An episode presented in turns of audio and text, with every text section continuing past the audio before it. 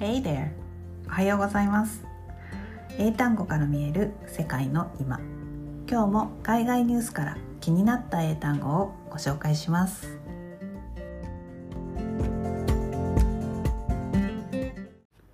雑談力をつけるグローバル人材のための英単語、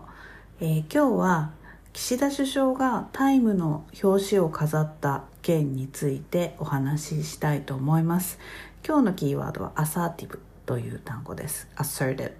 はい、えー、岸田首相がねタイムの 表紙を飾ったっていうのがなんかニュースになってて、えー、ちょっとその、えー、記事の見出しをめぐって、まあ、政府が異議を出して、まあ、変更になりました。でこの変更点についてもちょっとお話ししたいと思います、えー、最初の見出しですね。こちらエクスクルーシブ。Prime Minister Fumio Kishida is turning a once pacifist Japan into military power となっていますミリタリーパワー平和主義だった日本を軍事大国に変えるまあ変えようとしているあの岸田首相というあのタイトルですね。で、えー、と文句が出て変更になった方ですね。こちらは exclusive Prime Minister Fumio Kishida is giving once pacifist Japan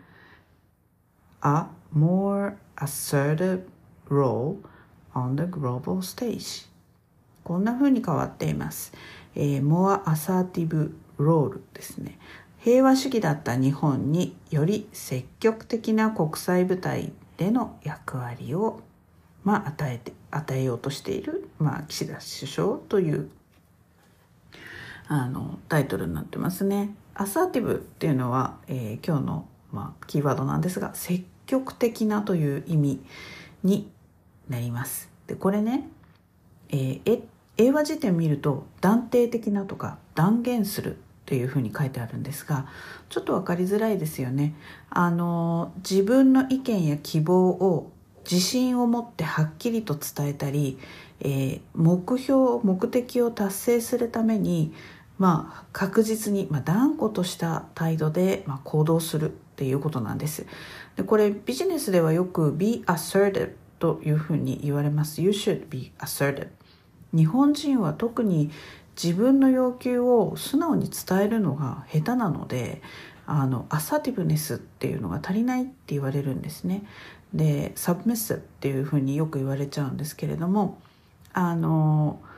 ここでアサーティブってあのとってもポジティブなあの言葉なんですよ。で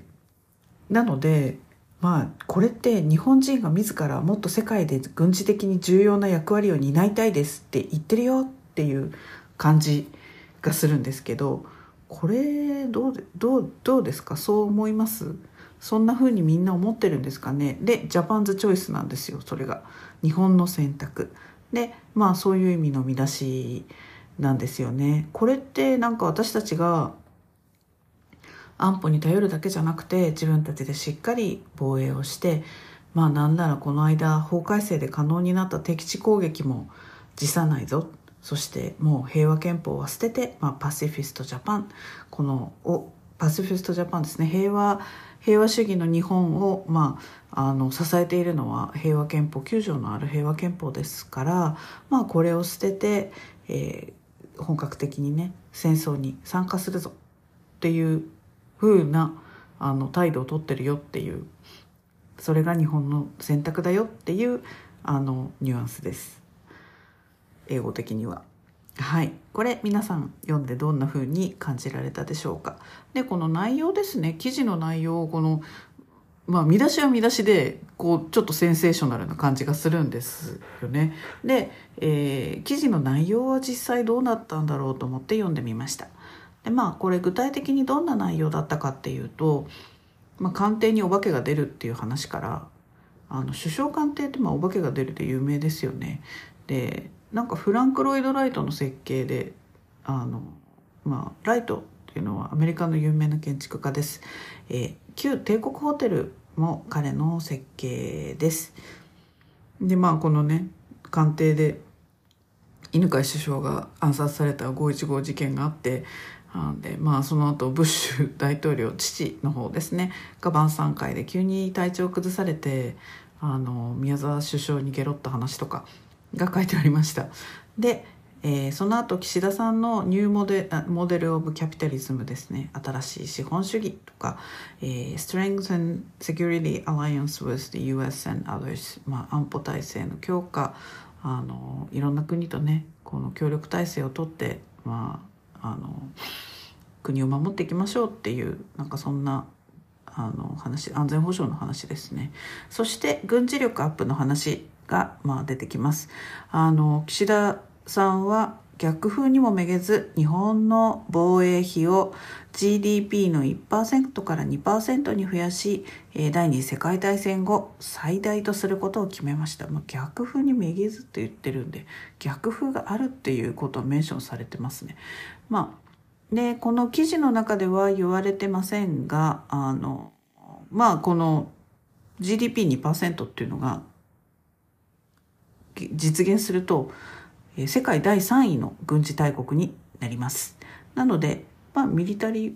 え？ミリタリーパワーね？っていうこう軍事大国になるってあの修正前のタイトル通りですよねって思いました。えー、ちなみに GDP2% は、えー、11兆円。えー、毎年プラス5兆円必要なので、まあ、倍ですからね今のね、えー、財源になるのは私たちの所得税とか、えー、消費税アップとかになるんですかね。うん、で、えー、何しろたくさん武器を買う予定のようです。えー、日本中国、ロシア、北朝鮮、日本は中国、ロシア、北朝鮮と戦うために民主主義国として団結するとも書いてあります。えー、まあ、建前上ね、そうは言っても、ロシアに制裁とか言ってますけど、まあ、めっちゃカニ輸入してますよね。制裁対象外とか言ってあと鮭も普通に鮭手に入りますしね。ロシア産。今日もスーパーでロシア産の鮭が売ってました。輸入量は倍増してると聞きました、えー、不思議なんですけどあの前に何かで読んだんですが岸田さんって子どもの頃ニューヨークのクイーンズの小学校に通っていて白人から差別を受けたことが政治家を志した原点なのだそうです。でまあ広島のご出身ですよね。なんか何を何が原点なんですかね？ちょっと分かんない。で岸田さんってあの有言実行のイメージがあります。でただ いつもそれそれ実行って思うんですがこの方は一体誰のために働いてるのかなってちょっと不思議に思うことがあります。まあ私の知らないことはたくさんあるんでしょうけれど。でまあ NATO の、えー、日本事務所もできるみたいですし NATO ってね北大西洋条約機構ですよね。大西洋、まあ、フィンランドもスウェーデンも入ったし韓国もまあ NATO のねヘルプに入るみたいなんであの、まあ、ロシア包囲網としては日本も参加せざるを得ないっていう感じなんですかね、まあ、名前とかどうでもいいんですね、びっくり、えー、私たちが自覚するかはさておいて海外から見たらこれは立派な軍事大国になるっていう積極的な意思表示をしていますそれが事実で修正前のタイトル通りだと思いました、えー、 TIME のあの記事のリンクは概要欄に貼ってあります。それではまた明日。